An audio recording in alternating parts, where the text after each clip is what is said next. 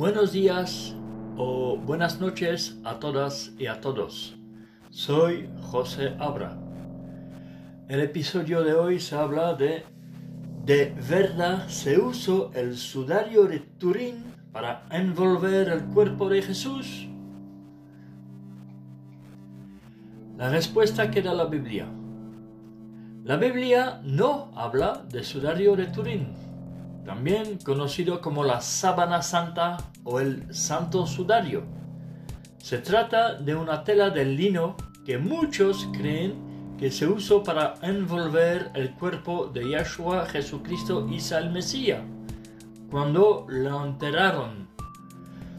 Por eso, algunas personas lo consideran una de las reliquias más importantes de la cristiandad trinitaria. Actualmente, el sudario se conserva dentro de una urna de alta tecnología en una catedral de Turín, Italia. Apoya la Biblia la idea de que el sudario de Turín sea auténtico. No. Veamos tres características del sudario que no concuerdan con lo que la Biblia dice. 1. El sudario es una sola tela que mide 4 metros 42, 14, 14 pies y 6 pulgadas de largo y 1 metro 13 de 3 pies y 8 pulgadas de ancho. Además, tiene una tira de 8 centímetros 3 pulgadas cosida a lo largo lo que dice la Biblia. El cuerpo de Yahshua Jesús y el Mesías no fue envuelto en una sola pieza de lino, sino en varias tiras de tela. De hecho, su cabeza estaba envuelta con otra tela. La Biblia dice que Después de la resurrección de Yahshua Jesús Isa el Mesías, uno de sus apóstoles entró en la tumba vacía y vio las vendas echadas. También el paño que había estado sobre la cabeza de él, no echado con las vendas, sino aparte. Ver Juan 26, 7. Leemos Juan 20, 6, 7. Entonces Simón Pedro, que venía detrás de él, llegó también y entró en la tumba y vio ahí las telas de lino, la tela con la que se habían cubierto la cabeza de Jesús no estaban con las otras vendas sino enrollada y colocada en un lugar aparte. Fin. No tiene nada que ver con la sabana santa, ¿eh? totalmente diferente. 2. El sudario tiene unas marcas que supuestamente son manchas de sangre de un cuerpo sin lavar. Lo que dice la Biblia cuando Yahshua Jesús Isa el Mesías murió, sus discípulos prepararon el cuerpo para el entierro, según la costumbre de los judíos. Ve Juan 19, desde el 39 al 42. Leemos Juan 19, desde el 39 al 42. También llegó Nicodemo el hombre que la primera vez habla había ido a ver a Jesús de noche con una mezcla de mira y aloes que pesaba unas 100 libras. Tomaron el cuerpo de Jesús y lo envolvieron en telas de lino con las especias aromáticas, según la costumbre que tienen los judíos para enterrar a sus muertos. Resulta que había un huerto en el lugar donde él había sido ejecutado en el madero. Y en ese huerto había una tumba. nueva en la que hasta entonces nunca habían puesto a nadie. Por eso, como era el día de la preparación de los judíos y la tumba estaba cerca, pusieron a Jesús ahí. Fin. Esta costumbre incluía lavar el cuerpo y ponerles aceite y especias antes del entierro. Ver Mateo 26, 12. Leemos Mateo 26, 12.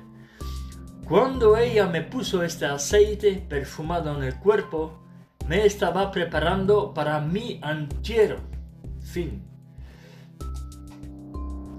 Ver Hechos 9:37.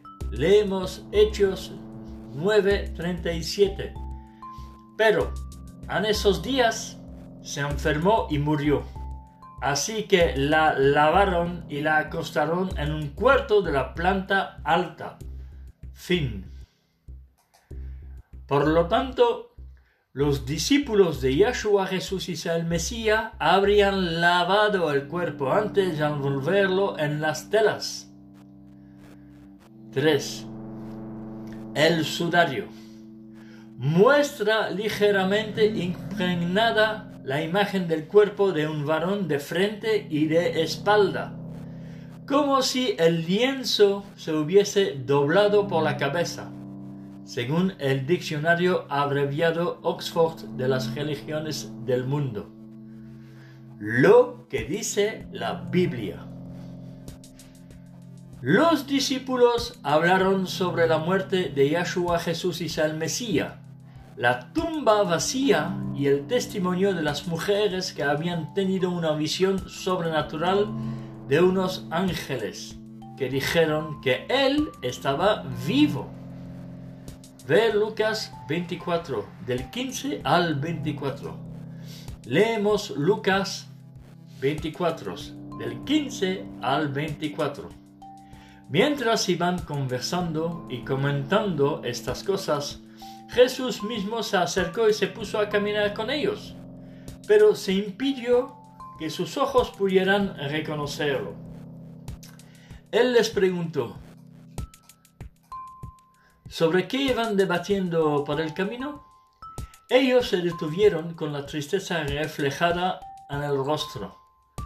Y el que se llamaba Cleopas le respondió, es que eres un extranjero que vive solo en Jerusalén y por eso no te has enterado de las cosas que han pasado ahí estos días. ¿Qué cosas? les preguntó él.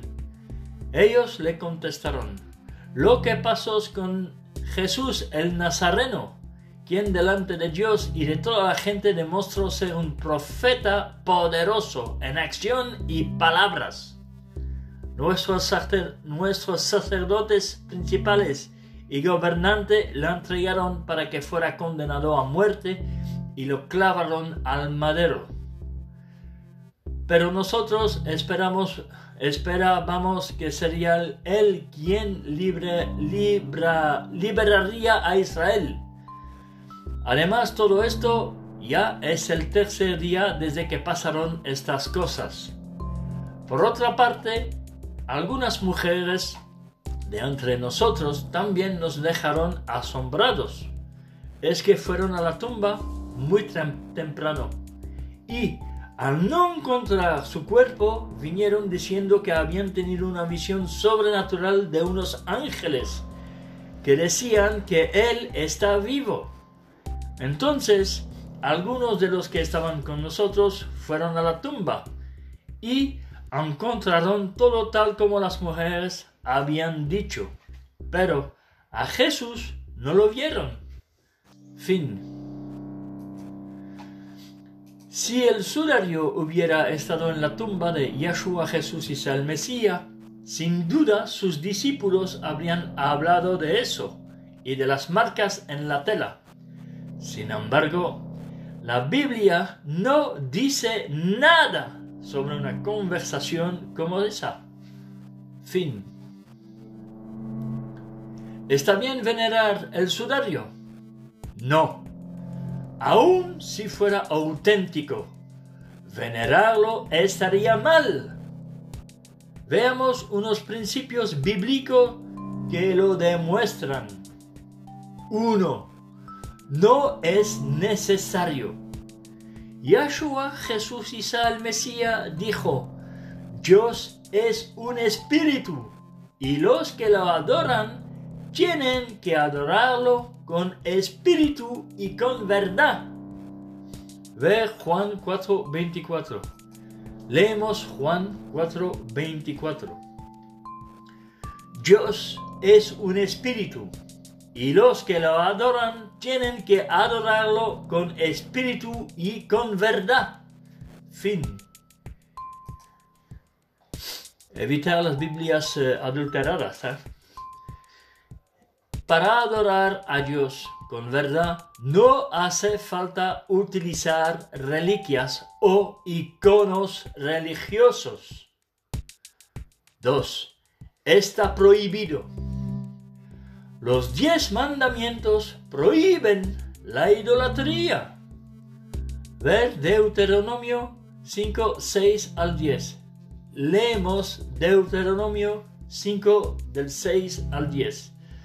Yo soy Jehová tu Dios, el que te sacó de la tierra de Egipto, de la tierra donde eras esclavo. Nunca tengas otro Dios, dioses aparte de mí.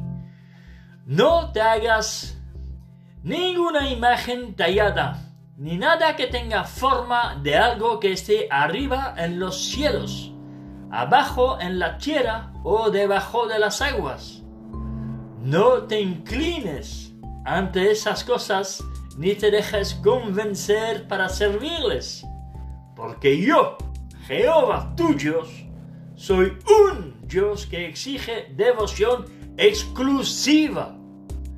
Hago que el castigo por el error de los padres recaiga sobre los hijos, sobre la tercera generación y sobre la cuarta generación de los que me odian pero les demuestro amor leal por mil generaciones a los descendientes de los que me aman y obedecen mis mandamientos. Fin. Amar hoy en día es el mandamiento. La Biblia también manda a los cristianos no asociadores, guárdense de los ídolos. Ver 1 Juan 5, 21. Leemos 1 Juan 5, 21. Hijitos, cuidado con los ídolos. Fin. Alguien pudiera decir que no considera el sudario un ídolo, sino un icono o un símbolo de su fe religiosa. Sin embargo, un icono se convierte en ídolo para la persona que lo venera. Por lo tanto, la persona que desea agradar a Dios no daría devoción ni reverencia a ningún objeto, incluido el sudario. Análisis científicos.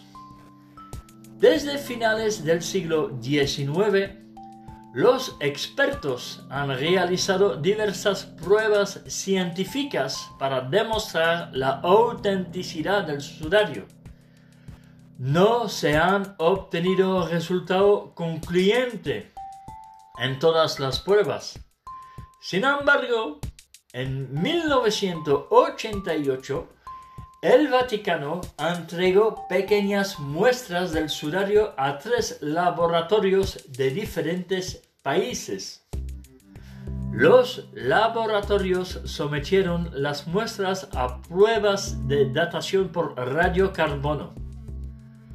Todos concluyeron que el sudario pertenece al siglo XIII o al XIV Así que el sudario, olvidarlo, es otra reliquia de historia de la iglesia trinitaria y eh, eh, sectaria. Así que dejar eso del lado y adorar a Dios en espíritu y verdad. Es decir, Dios no se puede ver, es un espíritu, no se ve, pero se puede adorar con espíritu, sabiendo que existe como el aire que no se ve y, o la gravedad que no se ve pero que sabe que existe. Y también en verdad quiere decir con el conocimiento exacto de quién es Dios, de quién es Jesús y de cuál es su voluntad. Es decir, dejar el Corán y las Biblias adulteradas del lado e irse a ver la traducción del Nuevo Mundo, la única Biblia correcta, libre de espurios, de versículos falsos, de apócrifos y de filosofía platónica. Aquí los dejo, es el fin del episodio les digo adiós y hasta el próximo.